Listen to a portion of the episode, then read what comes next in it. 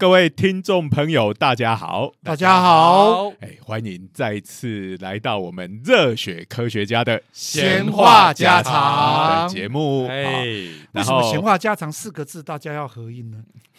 哎这个就是不晓得为什么自然就演化出才这个不是的，模式。是因为施老师最近搞出了一个新节目，哦所以中间的区隔就在这个地方。哎，哎，那就是要因为这个刚好就是后面四个字不一样，所以要强调一下。好对，那刚好九九既然提了，我们就光明正大的打我们自己的广告了嘛。是好当然啊这时候不打，谁要帮我们打？对啊，若 没有人要帮我们打。各位知名的网红，如果有听到本节目，麻烦帮忙一下，导一下流量吧。我们的 YouTube 频道叫做“热血科学家”的长话短说好，那这个差别当然大家一听名字就知道嘛。哈，这个我们在 Podcast 的里面就是常常东拉西扯，废话一大堆，让大家休闲的时候可以听啊，对没有，本节目的卖点就在这里啊。对，用小脑就可以收听的节目，不是用膝盖就可以收听。我以为是完全放空，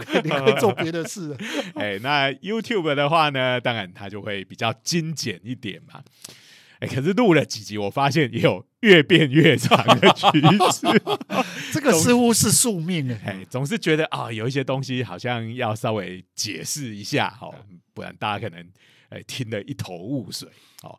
那这就是我们在大学教书的时候，哎，奇怪。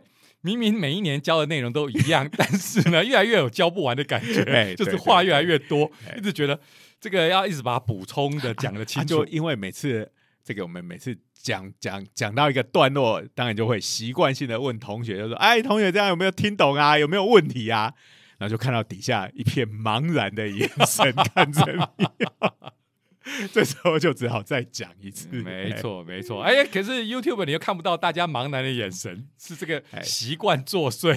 对，不过这个是下意识、潜意识的反射动对，作。他只要问说：“哎，各位大家听众朋友们有没有听懂？没有反应，只好再讲场。都忘记现场录的时候根本就没有观众，当然是不会有反应的。哎，不过这个呃，我们节目上了之后”，嗯，呃，当然第一个捧场的都是自己的家人嘛。是是哎是，啊，我太太看了之后就说：“哎呀，你们这个还是太硬了啦！”哇哎啊，虽然我们都觉得哦，我已经尽量要把它讲的平易近人一点哈，可是科学的东西好像还是有相当的难度哈。哎。那我们能软的，就是题材上把它选软一点点。我觉得，我觉得这个难度基本上是有的，因为我们实在是太跟科学不亲近了，一般人。另外还另外还有一个哈，就是我们自己做科学的哈，这个身上有很多的枷锁在那边，这个拘数据哈，这我们绝对不能讲出跟科学不符的内容嘛，哈。那现在有一些。哎，比如说号称这个知识性科学频道的，那有的人一听就有的他其实是随便讲 所以我在上课的时候有讲到，他们可以不讲武德，什么招数都拿出来，多耸动的、多夸张的、多没有证实的都可以乱讲。嗯，虽然我们已经很不讲武德了，但是我们还 毕竟哎，我们在我们很多这个我们物理界的老师一定觉得我们很不讲武的，你们已经被视为是离经叛道了。哎 可是我们基本上还是有差距的哈，所以我们还是有，的确是哎，不过在这个好，就是说，如果各位要得到真的呃比较正确，然后是真的科学方面的薪资的话，哦，这可能就是哎脑细胞要稍微耗费的多一点点这样子。不过也不要这个应该这样讲。如果哎，各位听众朋友，你是一路走来我们的死忠的听众朋友的话，恭喜你，你是被选中的人。天选之人。对对对哎对，我们讲的东西都被家里抱怨有点硬，你却听的觉得哎呦哈哈大笑的话，或者觉得哎的确有学到新知的话，恭喜你。哎，这个以前哈、有一本书，好、这本书的书名就叫做。如何阅读一本书？他讲到一个概念哈，他讲到一个，哎、这是一本算是蛮经典的对对对，虽然我只是有点好笑而已，是是是，他 有讲到一件事情，就是说，如果你看一本书，你毫无障碍、非常顺利、非常这个顺畅的、很轻松的就把它读完的话，是。其实你心里一定觉得蛮开心的嘛，哈，这嗯读的过程又没有什么负担，也享受阅读的乐趣。嗯。但是他说，通常这样的书，其实你是没有学到什么新东西，这叫做闲书，不对，吗？不管是说，哎、它是一个知识性的书也好，或者嗯。休闲性的书，有时候你会也会读的有不顺的地方。嗯，嗯那其实他就是说，他提出一个重点，就是那些不顺的地方，就是你本来不熟悉的东西，嗯或你不知道的东西嘛。嗯好，所以你啊，但我们也不排除是那本作者没有写好的 的原因就是。翻译书的话，根本对对翻译者乱翻。啊，那所以呃，像我们在讲这 podcast 也好，说或 YouTube 也好，你觉得啊这个地方好像卡卡的，哎，不太懂，不太不太顺，觉得很硬。当然，一个可能是我们讲的不够好，另外一个就是说，这个对你来讲是一个新的知识，你陌生的东西。那、嗯所以我们就是也要恭喜你。如果你觉得呃，你听的过程或看的过程觉得很硬的话，表示你可能有学到新东西。这是完美的理论。那也就是说，从头到尾听的完全一路畅通，没有障碍的，就代表这一集白浪费一个小时。就有点说那些讲的事情，因为都是已经你知道的事情了。好，哎、啊，但是反过头来说，如果我们的上课的时候，我们的同学从头到尾都是以茫然的眼神看着你，那可能他也学不到新东西，因为他可能完全没办法进入这个世界哈。所以这个东西应该是要有可能有个理想的比例，对哦就是比如说。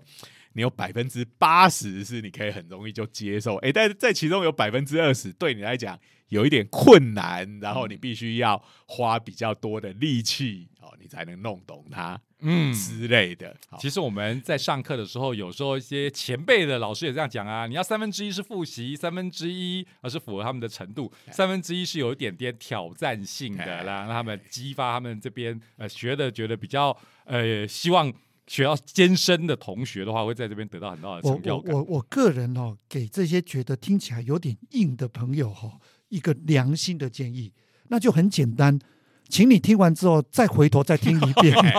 对。哎，然后，如果看 YouTube 觉得哎讲太快了，然后呃听起来有点困难，没有关系，回头再来听一下 Podcast。啊，这个不就是 YouTube 最大的功能吗？我随时都可以重复播放、啊。我以为你说你用你用零点五倍速再看一次，我想零点五倍速再看一次，可能还是觉得这一个讲的内容没有变化。睡着的几率比较高。我觉得哈、千万不要你用一点五倍速来看国王排名，我都没有意见哦。嗯但是你既然拿一点五倍来听我们的节目，那就真的可惜了，真的。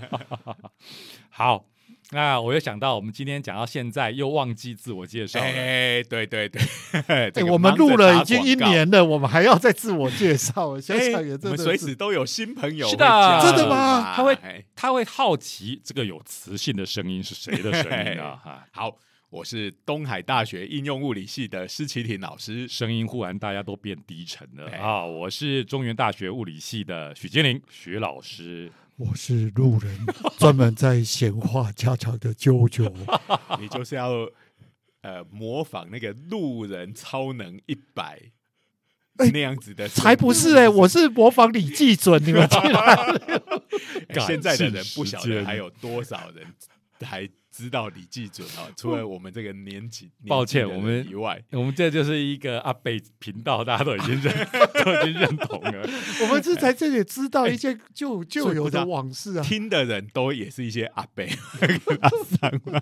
没有没有没有没有，基本上我们这个频道的话，应该是涵盖了所有对怀古有兴趣的 年轻的朋友，也可以知道一下，他们可能对于这种复古的东西有兴趣嘛，对不对？哎，不，哎，我们我们明明是在讲一些最新的科学进展，哎怎么变复古频道了？这就是复古为为新的，你不懂得这种啊，常常革命的时候我们就会唱这个啊，所以我们有一点复古趣味，但我们要讲最新的科学知识我。跟你讲，任何的心思都是奠基在早先的时候人家垫起来的这些我就是基础站在。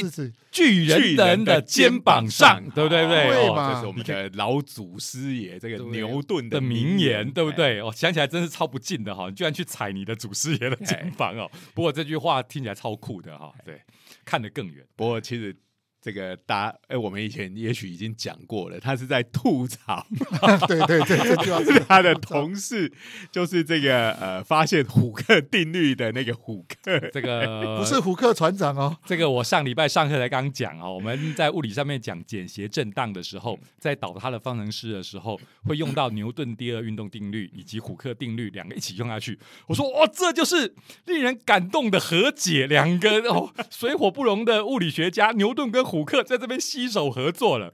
不过大家知道哈，就是刚才讲的这句话，这个八卦大家最爱讲的，牛顿站在巨人的肩膀上，其实是暗喻虎克你根本是个矮子，我根本就不需要跟你学习，也没站在你肩膀上。牛顿，大家如果现在回去看这个科学史或者他的传记哦，那牛顿其实是个蛮机车的人，套用现在年轻人用语，就是一个鸡巴人的意思。我靠！你们现在是开始离经叛道了，是吧没有不讲武德了，是吧？真的就是不讲武德哦，大家爱听八卦、哦。这个因为我们小时候那时候的伟人传记哦，这些伟人不止有做出很多对人类有很大贡献的这这个事迹，人格简直也都是完美无瑕，像圣人一样。我小时候从知道牛顿，就只知道他的最大贡献就是证明了苹果会掉下来。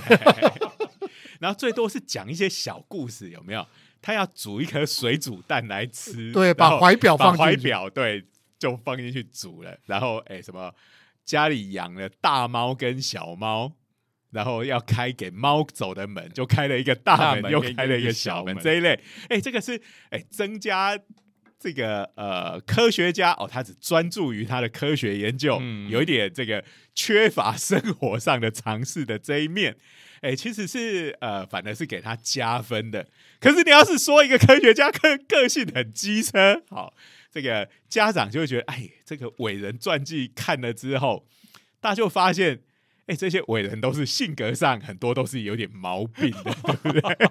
好，我们以前讲像爱迪生有没有？对他会陷害特斯拉，对不对？好，哎，然后还有很多，尤其哦，艺术家那种有精神方面毛病的更是多啊，对不对？嗯，好，但是一到了我们那个年代的伟人传记，哇，每个人又都成为圣人一样。开玩笑，在河边都要看鱼向上游了，不知道有哪些鱼是这么笨的。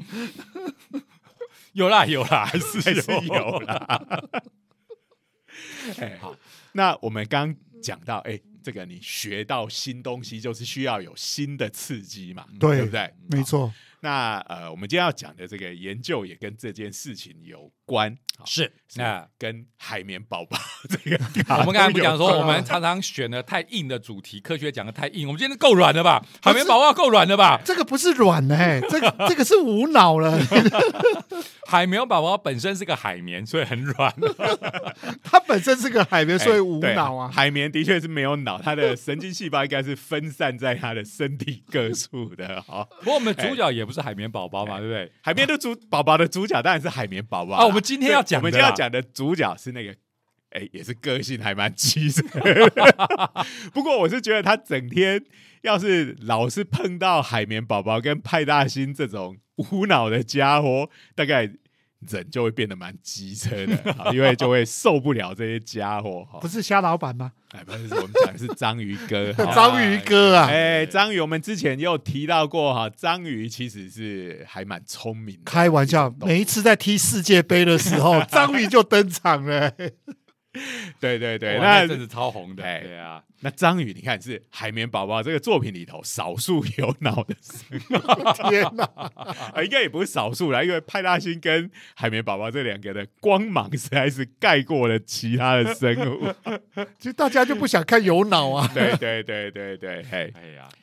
不过那时候章鱼哥就是因为预言了世界杯嘛，所以红极一时嘛。虽然那时候我也觉得章鱼哥做的事情跟我们家天竺鼠可以做的事情也没什么两样嘛。他那就是天竺鼠只只会开车而已说啊。吧，其实你有看到也有天竺鼠预测哦，就是你就是摆这一个不同国家的国旗啊，跟可以吃的东西在一起，看他选哪一边。这个什么动物都可以做吧？你叫我去预测，我也可以做，好不好？哎对，讲到这个哈，后来有人讲说，章鱼哥他在选的时候，他就是选那个呃，他就是给他看国旗嘛，对不对？对好对对对，然后后来就有人说，其实他选的是那个国旗是上面比较有第一个是比较有具体形象的图案的，嗯。然后再来就是可能是以呃，比如说比较鲜艳，像红色嗯。这样子的颜色，因为这跟它的食物呃长得比较接近。你如果像嗯比如说法国啊、意大利这种，就是三个色块。他就不喜欢选这一种，那像西班牙，西班牙也是这个传统的足球强国嘛，对不对？哎对，那它的它上面就是有，诶、好像有点像古时候那种什么皇家的那种文文章有没有？然后它又是以红色为主，所以他就选那个。好，嗯有人有这样的讲法。好，那我们像讲说聪明的动物，其实大概在一百年前，哎、各位可能有听说有一匹有一匹很聪明的马，嗯，就会算算数的，哦，哎有有有，就是说你给他做加法，嗯，然后他就呃，比如说我跟你讲，呃，二加三等于多少，然后我就会开始呃数，是一二三四五，然后他那个就摇头点头当对，当到了那个正确答案的时候，他就会做出某一个动作这样子，嗯。而且很呃去试的时候，哎，真的发现这匹马真的蛮真的会算数学，嗯。哎、可是后来有更多的研究就显示说，哎、其实那个是你在旁边数的那个马的主人，其实他有碰，当他碰到正确答案的时候，就是马的主人跟旁边的人，因为大家就会开始，哎、这个答案快来了，会有一种紧张感，大家会无意识的做出一些动作。嗯其实它是根据人的动作来判断答案，不是他真的会算数学。有有哇有，那我觉得这一只动物更厉害了，懂得察言观色。观色，对啊，这个类似的研究在狗里头也有看到哎，就是因为狗也是整天看主人嘛，所以它是察言观色，就是主人那个紧张感，它要回答了，这是正确的这种期待，对对他就被它察觉到，人还不容易察觉到所。以它是它也是聪明，但是是另外一种聪明，它不是算数学。哎、那呃，不过我们要讲的是，就章鱼这一类所谓的头足类的生物哈、嗯呃，其实就是还蛮好吃的 开玩笑，章鱼烧哎、哎，章鱼烧，好，呃，他们是真的聪明，好，那就是我们上次也提到嘛，就是呃，这个我们现在台中自然科学博物馆的焦传金馆长，哦，嗯。就是这方面，他做的是乌贼啦，乌贼。乌贼也好好吃，乌贼也好吃，哦。乌贼、花贼，哎，这个网络上都有那种图在教大家。天哪，还有小卷、哎小卷、中卷、透软抽丝软丝、抽挑透抽、套挑，哎哦这个到底要怎么分辨？哦，还有鱿鱼，对不对？我只知道章鱼比较特别，因为章鱼就是一它头头圆圆的，哎，它不像那一种鱿鱼会是长形的，哎好像这几种里面，就章鱼长得跟其他的特别不一样，其他的我都分不出来。所以最最最现在红的那个鱿鱼游戏，我刚才想说，到底那个是鱿鱼还是花枝还是软丝？哎，那就要改个名字，好对花枝游戏、是不是软丝游戏？是不是也可以？因为基本上这一个它只是图形看起来像那一类的动物，好不好？谁知道那是什么鬼啊？节目也没哎，讲、啊。那个我没看呢，哎，所以它里头没有真的出现鱿鱼，它就是一个游戏其实那那个个他们小，它是那个韩国小朋友的游戏嘛，它那个游游游戏是这样，它有点像跳房子那样子哎哎哎，会画一个图形，然后哦，小朋友三角形，哎，对对对对对，圆形跟方形，所以它邀请那个三角形，就像是那个乌贼贼的顶端对。哎所以嘛，对，要那边到底算是头还是算尾巴？尾巴啦，尾巴应该是尾巴对嘛，好，因为它叫头足类的生物，所以那个脚的部分应该是头，眼睛也是在那边嘛。对哦，章鱼是这样，那个那个地方算算尾巴，啊，章鱼嘴不就是在那边吗？嗯，对啊，所以那个三角形的那个应该是它的尾翼。对啊，忽然有一点点震撼的，我又觉得那个那个那个是脑袋。哦，好，所以我们一边录节目，我们自己也会学到新知。没有以前你你想，那三角形那边都是都是肉啊，那边看起来没有什么话是没错啦，只是我脑中就出现以前的也是一个动画花之娘，她头上哦就是她戴了一个这种花枝形的帽子，那个地方居然是尾巴，啊就是听起来因为怪。我们太习惯就是脚是在下面，是是然后她头足头足纲，虽然说他的眼睛跟脚的位置非常接近，我们只会觉得他的头很大而已，不会觉得他的头是在脚的那一边。所以你讲那个花枝娘，你会觉得那是一个帽子。嗯，对啊，对啊，对啊，可是问题，他身体是在他细长的那个部分啊，对对不对？不过这个就是因为人很容易用自己的这个形象去去去想这件事情。对，没有错。好，不过他们都很好吃，我完全可以同意。所以做这方面的研究，到底可不可以被偷吃哈？我以前的同学哈，现在在 NYU 做研究的哈，他是物理转生物的，他有证词，他当年在这个美国 Cape Cod 哈，就是在这个美国东北角这边也是很大的这一个哦，什么鳕鱼角是是是是是那边哎做实验的地方好像蛮有名，是不是有推理小说是用那边好？像是。其实那个什么夹角就是属于很容易发生凶杀案的地方，这是什么？那就是海边一个高起来的一块石头嘛，对不对？嗯那个叫什么什么什么 Cape，cape 什么对的，那就常常会有人从那上面摔下去。哇，怎么忽然转到这方面的话题？哇，不过我同学没有遭遇到任何的这种这种推理事件哦。不过我我倒是蛮附和这件事情的。你只要有那个 Cape，有一部电影叫 Cape Fear，就是恐怖角，你知道吗？嗯就是在讲说那个地方就会发生恐怖的事情。鳕不过感鱼角杀人事件感觉好像是是美国的推理小说比较有用这样的背景的，这可能是跟他们的 每个国家的地形有啦形有，日本关也有啊，日本不是有一个那个一个山在一个甲，对，就是那个字甲，对对，哎那个字。那吴有这个现在在 NIU 这个做研究工差作的，没有这个发生凶杀。对对，董继坤博士，哎，不小心把他名字讲出来了。哦，他当年在做研究的时候是没有发生凶杀案，可是他是说他做的是花枝的神经研究。他说，因为花枝的这一个神经很粗啊对对对所以很容易做这个研究。所以他们在解剖花枝要把这个神经拿出来的时候，我都很好奇会不会偷偷偷的就塞一块到嘴巴里？怎么可能呢、那时候还生的，你日本人哦，那是日本，对啊，那个他们研究员有日本人有生鱼片对啊。啊，可能只能感叹这个实验室里头的没有摆，比如说 wasabi 跟酱油 吃起来不够过瘾。实验来回做几次，那一次就不见了，是不是？你只需要神经嘛，那其他部分塞到嘴里是很合理的嘛。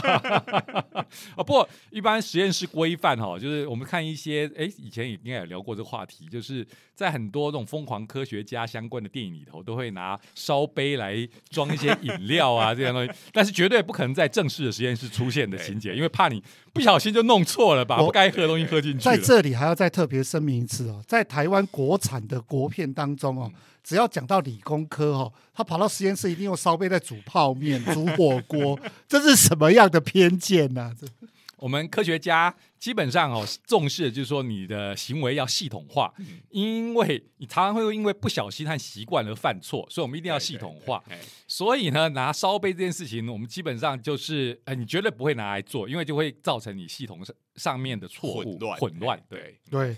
结果看到讲实验室哈，通常会这样子，会有隔，会把区域隔开啦。对，嗯。那像尤其是生化实验里面有很多的药品啊，嗯。然后也有很多生物，甚至是用这种呃微生物在做实验的，在那边吃东西实在太危险。是啊，开玩笑，Biohazard 是没看过、没听过，是啊，是不是？哦、？Bio 这边是要特别小心的，那更不用讲，我们这次因为这个疫情相关的话题，三实验室，对呀、哎对不呀，开玩笑，哎，好，这个话题变沉重，所以他到底有没有吃花枝到花枝？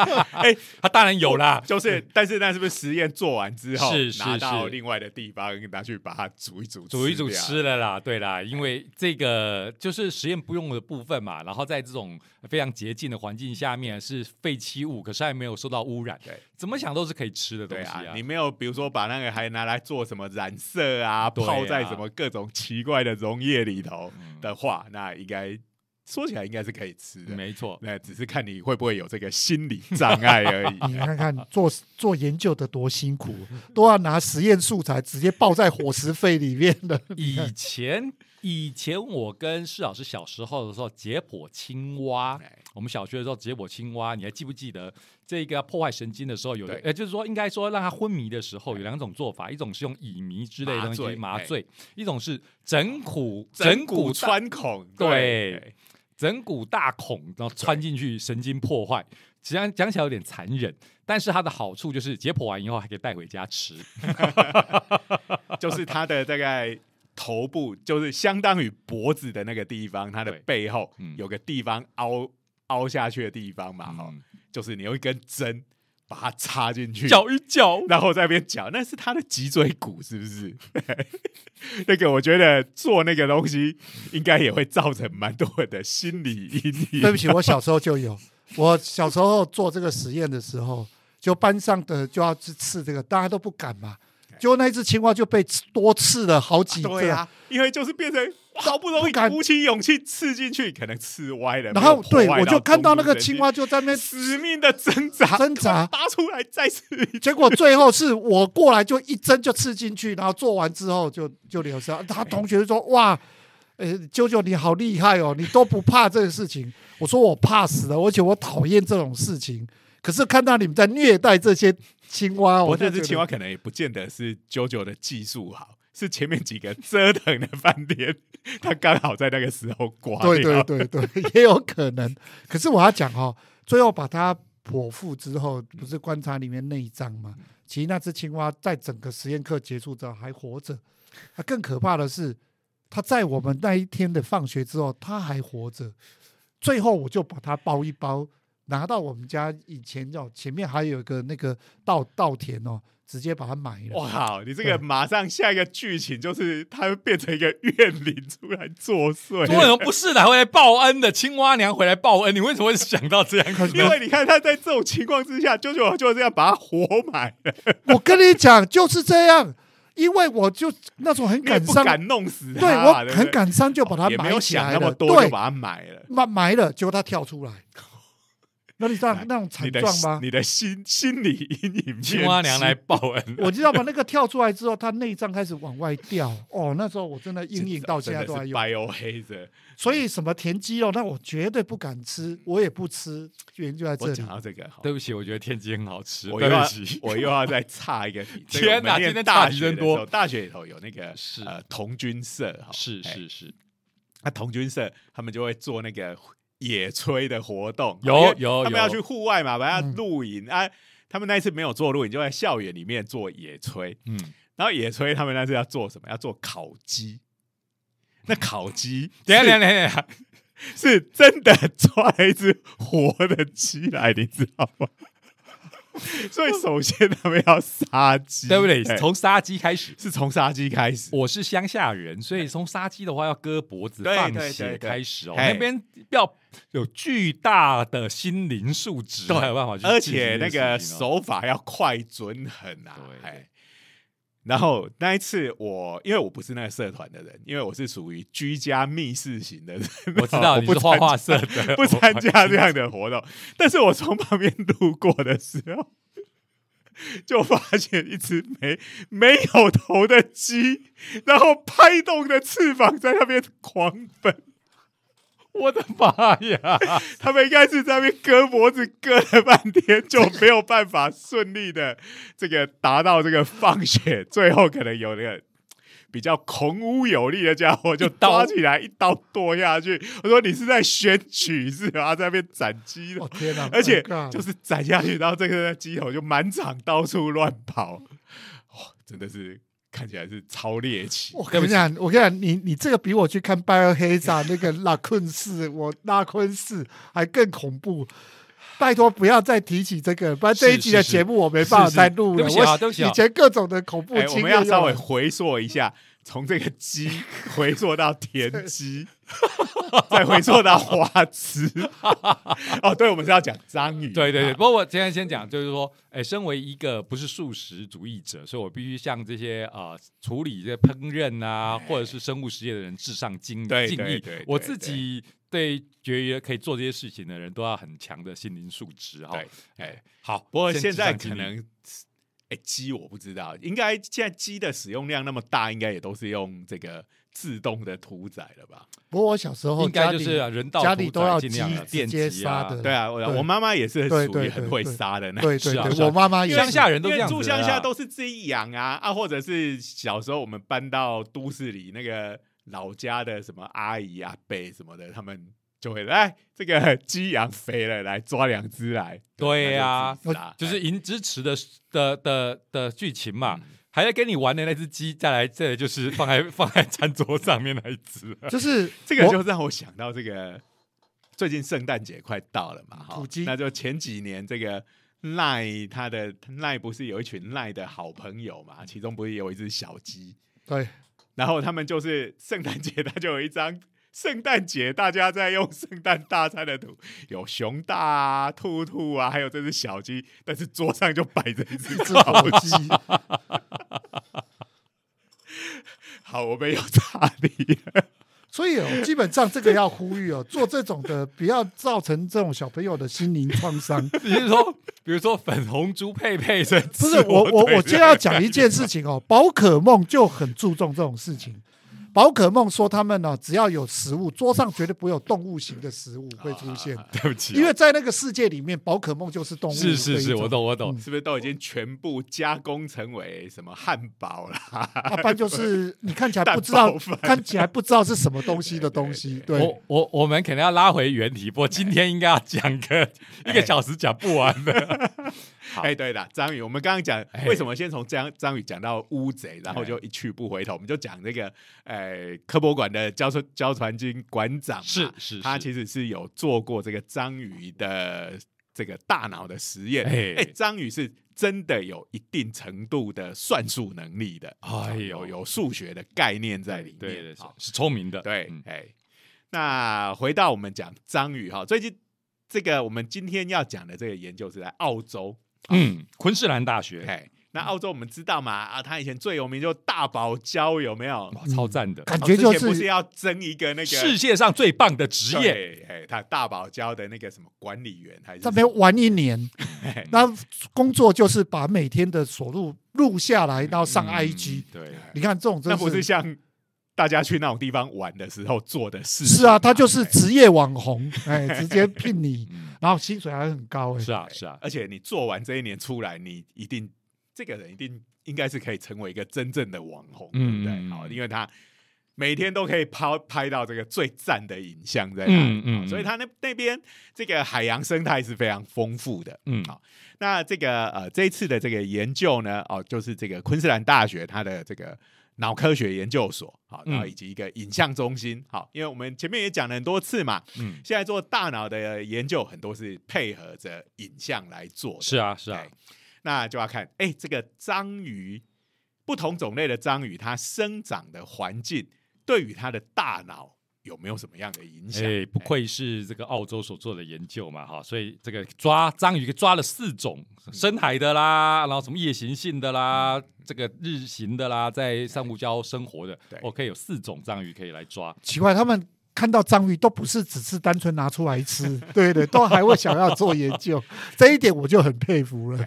所以是不是在台湾大家都看到这种东西都不由自主的就好吃度排行到底是哪个最好？你有没有听过？我们有一个观察，就是你到动物园去的时候，嗯通常大概讲第三句，中国人哎华人就会讲一句话：“哎，那个东西可以不可以 这也吃加一位，这也加一位。”我我们对吃这件事很重重视的，对。是是是，这个我晓得。我小时候，这个在家里，这个天竺鼠拿出来给人家看，他们都会问这个问题：这加一位？哎你你要跟他讲说，南美洲才有人吃这哎，个。我每次都要讲天竺鼠还可以做成冰淇淋呢、好，所以这个章鱼其实我们看它的生态，就觉得它有一定的智慧的原因是，它好像还会跟其他动物互动哎。对，那呃，刚刚讲到嘛，哈，有几种不同的章鱼嘛，哈、嗯。那在深海里面，深海里头就是，哎、感觉看不到对，看不到，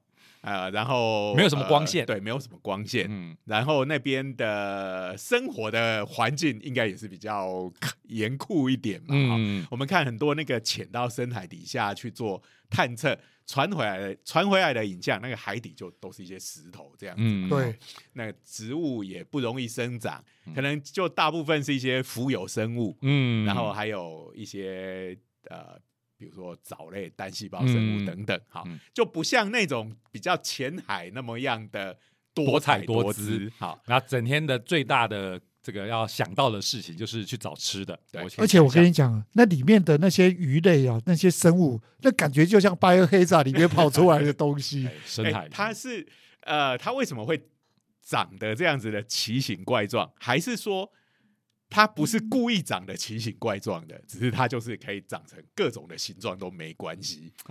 审美观是我们人类定定的，好吗？对他觉得他自己长得很正常，是你们长得奇怪，。也有可能。我是觉得他们从来没有想这些事，请你们想太多了，好不好？对对对，嘿好那所以就是有个假设，就是哎、那边的环境是比较单调一点的。嗯，好，嗯那如果是在珊瑚礁哎，不要那边，你看珊瑚礁态本身就有珊瑚礁啊、海葵啊、海嗯藻啊、有珊瑚礁小丑鱼啊、有 珊瑚礁基地，还有科学小飞侠、凤凰号。你们有完没完啦？这里也要扯到这边来了。哎、不过那个珊瑚礁基地其实蛮奇怪的，你记不记得？对啊，它其实是基地在下面，头上顶着一个珊瑚礁，而且它那个，那个珊瑚礁还是一个这个新月形的珊瑚礁，而且你说它是珊瑚礁，看起来又不像是珊瑚礁，它画的不像珊瑚礁，日像是像个该岛。日文应该叫做三日月基地吧？好像是，对对就是三日日月就是新月，就是新月，没对错。啊，但是它那个上面就不晓得，因为我们在台湾演的时候就是把它叫珊瑚礁基地，，对，没错。但是呃，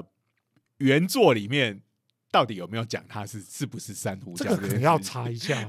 这可能只是单纯的我们叫南宫博士的，也就是南部博士的个人的趣味。呃小郭小时候看过包公头上有一个，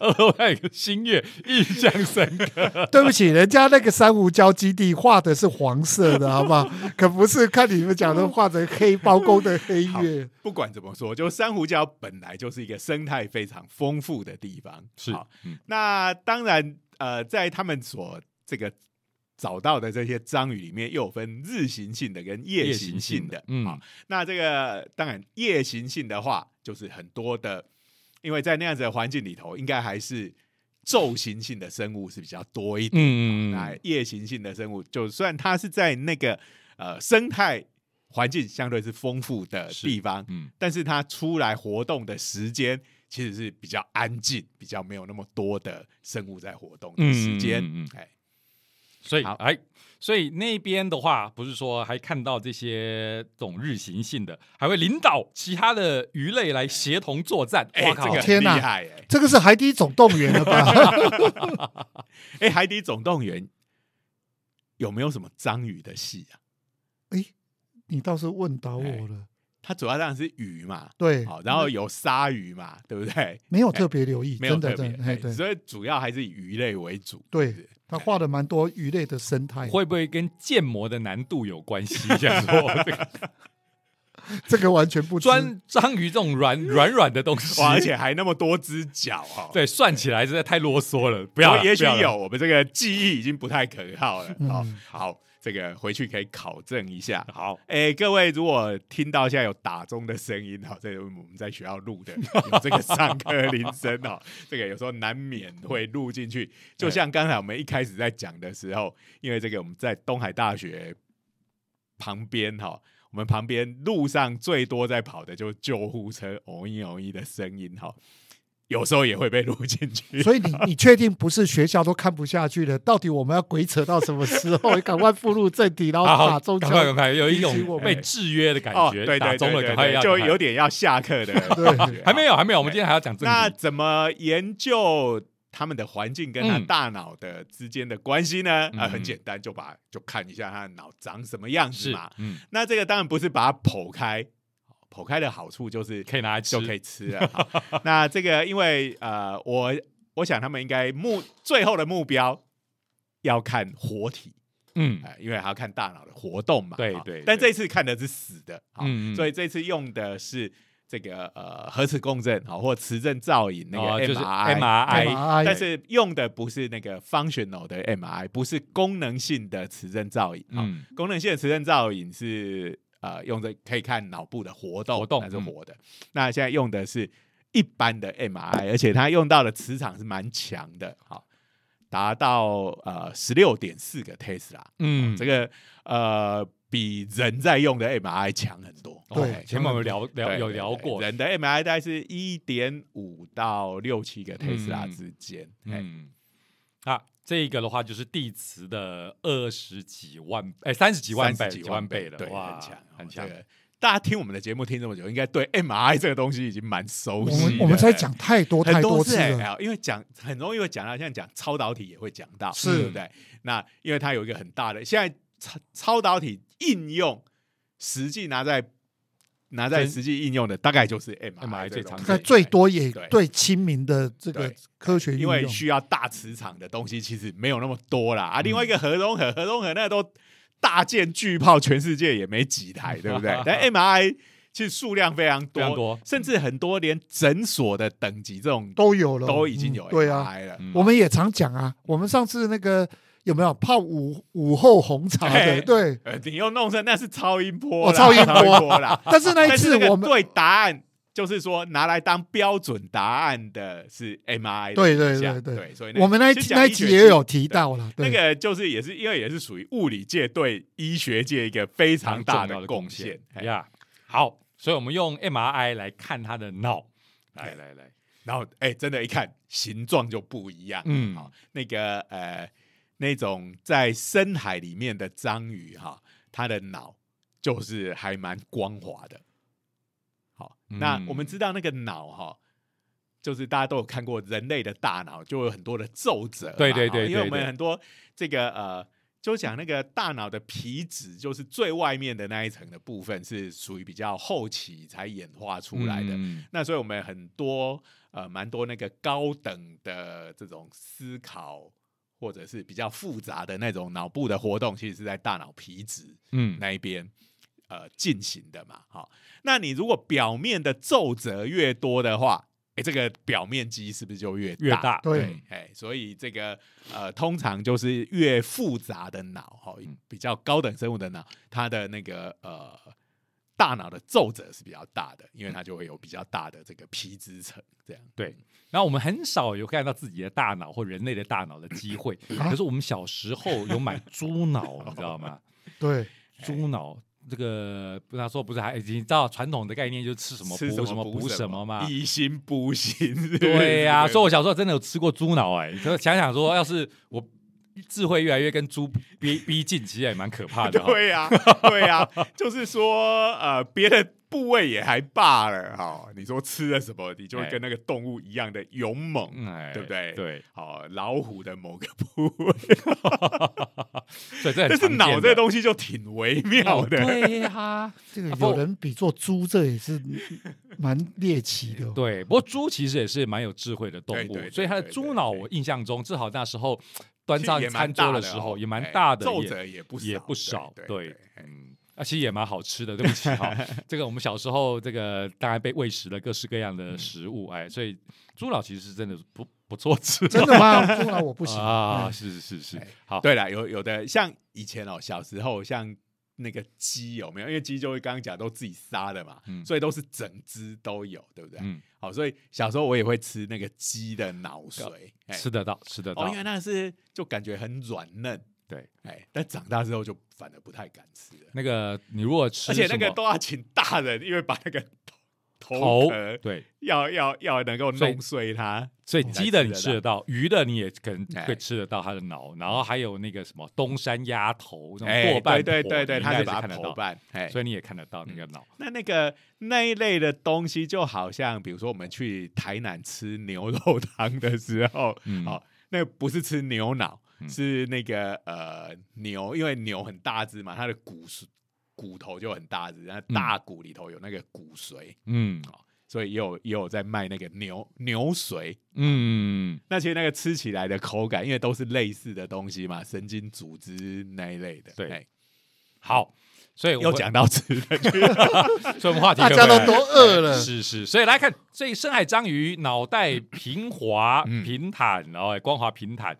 那这个就是互动性比较少的，会有这样的现象。那来看互动性高一点的，互动性高一点的，就是是在生活在珊瑚礁，嗯然后的夜行性的章鱼。好，我们现在看的都是它的中央脑区啦。哈，嗯嗯嗯那个因为章鱼的脑也也可以在呃分成几个大块的地方。嗯那中央脑区当然就是比较是呃它核心的部位。嗯好，那像那个呃我们讲那个夜行性生活在珊瑚礁的这样子的章鱼，它的中央脑区就有一些皱褶。哦把它的那一块脑区又分成了五个比较小的脑区。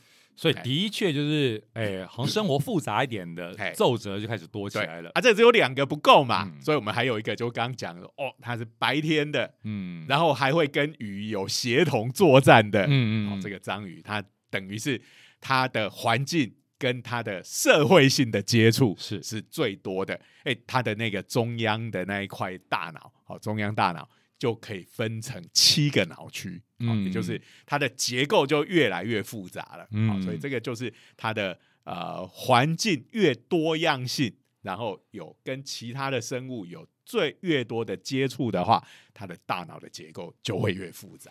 哎，的确，如果单纯以这个奏折来看的话，好像就是刚才讲到的，就是脑袋越发达的奏折就会越多。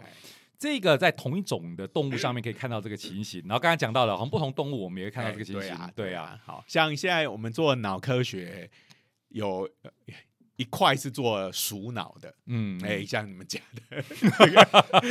天竺鼠，是的，哎，鼠。脑基本上是相当光滑的，嗯。哎，哦基本上要开车是有点难的。开玩笑，我们天竺鼠车车可是不一样哦。它那个，哎、其实我在看天竺车车的时候，一直在好奇他大脑要放在哪里。引擎盖啊，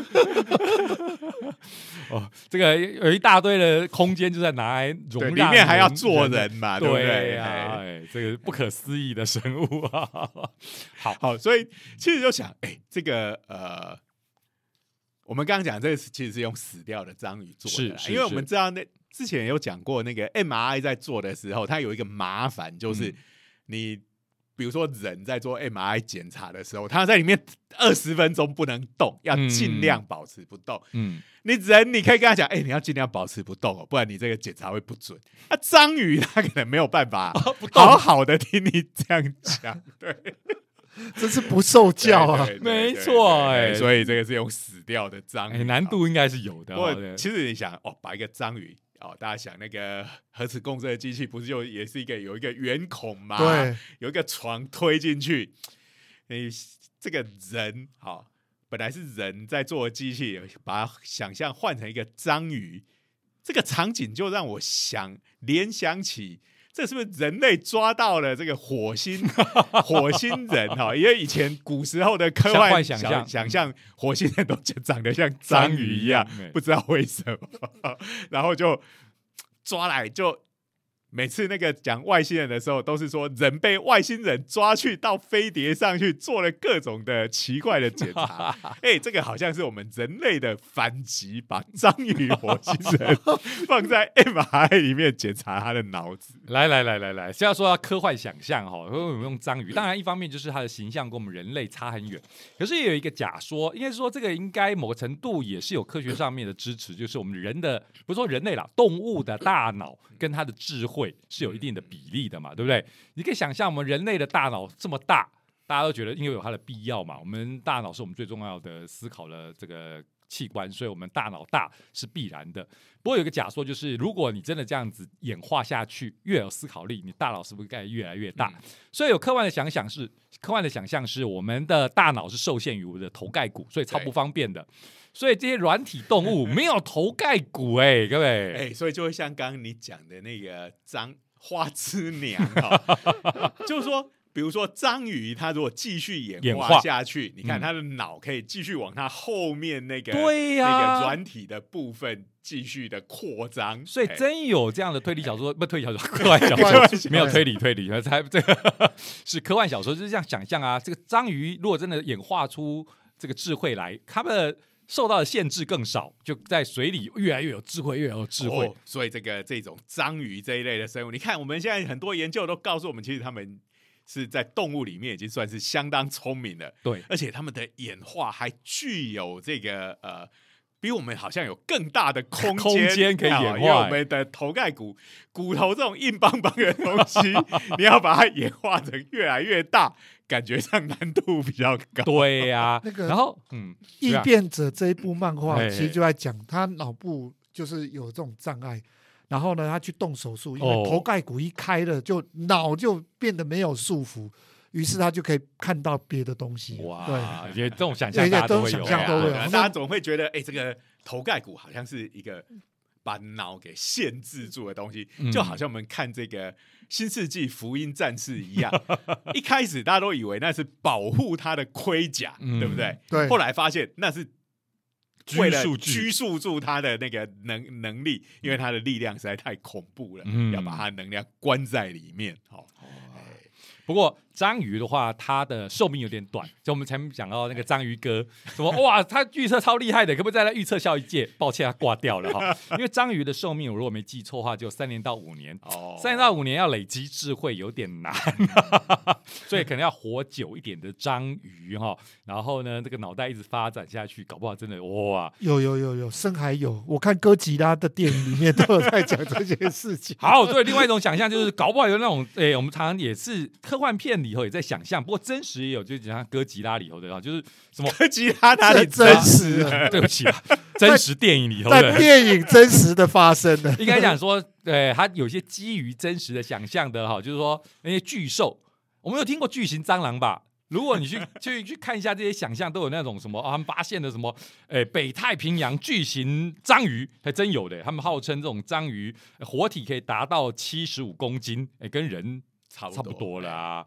对啊，那这种那哎，有不过找到了吗？有抓到了有？有啊啦有啦有啦。不过一般来说，他们说这种巨型章鱼差不多就十五公斤是最常见的啦。哥那刚才讲到跟人差不多是是特别大的种类，哥吉拉的电影里面就有一则在讲这个啦，他就前面在讲说发现了很多巨大的生物哎，，像我们嗯的科博馆里头也摆也有一只嘛，那个嗯大王乌贼哦也是蛮。大一只的。嗯好，所以呢，我们也许就是哎期待，呃，我们要期待这个有点奇怪啊，期待这些章鱼哪一天演化出超长的智慧，我们就可以跟它好好的做一种生物间的交流了。对对对对，他就会抗议，你们都把我们拿来吃，你们 就会演出章鱼的复仇。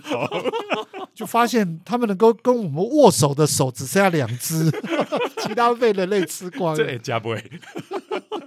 哎啊，不过另外讲啊，这个这个研究给我们的一个启示哈，尤其是家中有小朋友的。好，有天竺鼠的是也可以的 哈。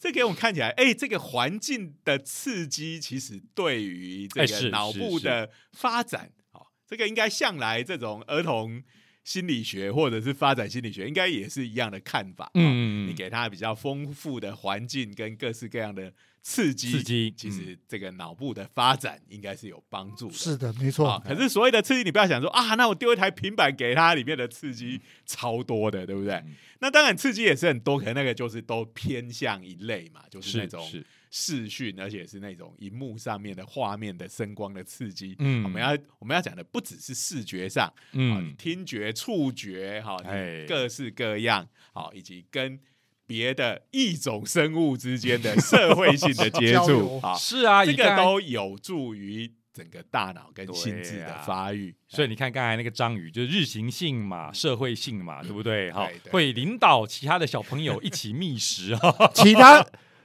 其他小鱼类啦，不要讲小朋友啊，不要那里面还有小朋友同。协同作战哦，一起对啊啊！如果整天跟海绵宝宝在一起鬼混，可能就不行。那个只会做汉堡，就是那章鱼哥就非常的忧郁，好他就变成一个 社会性不足的章鱼 这样子。哎，所以如果把章鱼哥抓来做 MRI 的话，应该他的很很重症可能贫乏会。比较 比较少一点，会比较属于平滑脑的一种。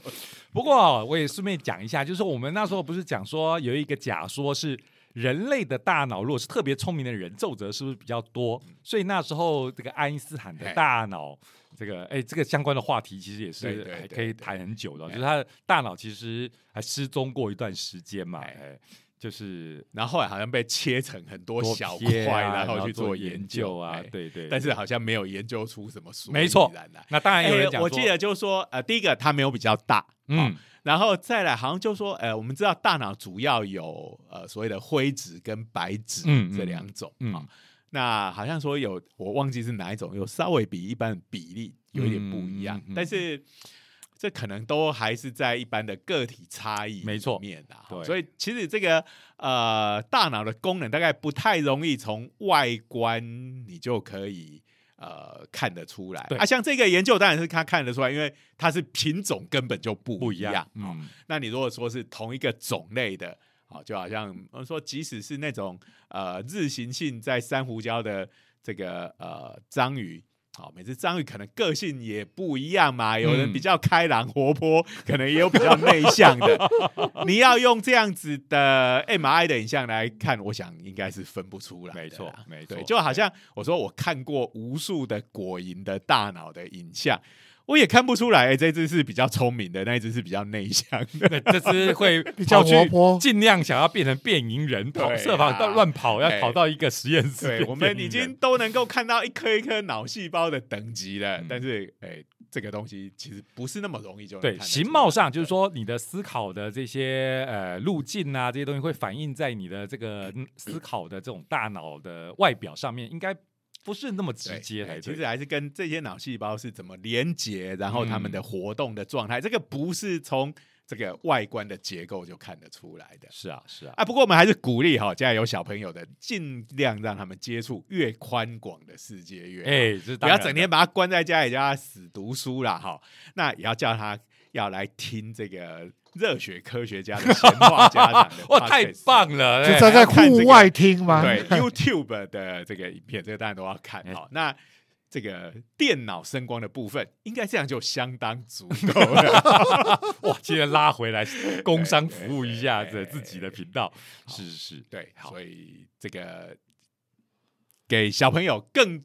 多样化的刺激，然后要跟其他的小孩也好、大人也好、动物也好，有更多的互动，有社会化的行为。对对对，嘿，那这个应该是对于这个大脑的发展是有帮助的。嗯，好，好，那今天我们的节目就到这个地方，没错。那当然，刚工商了好几次啊，大家要去 YouTube 频道哦，热血科学家的长话短说，订阅分享。按赞，开启小铃铛，当当当当，刚刚那是回声。好，那我们最后当然还是要感谢给科技部科普活动计划的支持。是是，那今天我们的节目就到这边。好，那欢迎各位下个礼拜继续收听我们的热血科学家的闲话家常。哎，本来这应该要说拜拜的，后来想到。今天这一集是第五十二集，真的，所以今天真的是我们开播一周年哦，这个真的是非常值得纪念的一集，也谢谢大家的支持。嗯，明下一下个礼拜呢，我们就是全新第二年度的 开始。不过我想大概不会有什么特别的变化啦，我们还是照这样子跟大家聊一下这些科学的新知。那欢迎大家在。新的一年里头，好，继续支持我们的节目是好。那今天节目节目就到这边，好，我们下周见，拜拜。